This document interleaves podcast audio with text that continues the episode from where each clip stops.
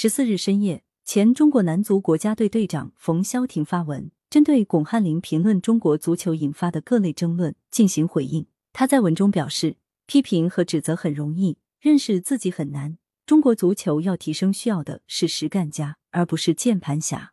确实，中国男子足球今天的各种问题，不能简单的说谁对谁错，其已经成为了中国体育领域的终极难题。批评和指责。简单的把板子打在球员身上是一种简单粗暴，对于中国足球的发展也没有任何建设意义。在这一方面，冯潇霆说出了很多球员的心声，他们非常委屈，认为自己只是替罪羊。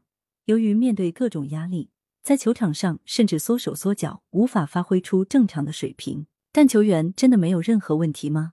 中国足球的问题不能简单归咎于球员。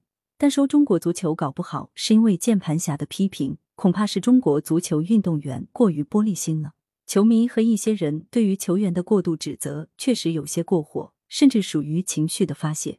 球迷对于男足的期盼和鼓励也从来没有中断。一次改变，一场胜利，中国男足也能收获很多赞誉，甚至也有夸过头的现象。足球虽然这些年来受到很多批评，但依然是中国的第一运动。收到的关注多，必然良莠不齐，被流量炒作很正常。打铁还需自身硬，如果不能在球场上拿成绩说话，在舆论场上发再多的文章，也不会收获多少同情，甚至引发更多的指责，得不偿失。对于中国男足相关的所有人来说，当前的第一要务是真正的反思自己如何改变，面对接下来的两场比赛，拿出什么态度，改变大家的看法。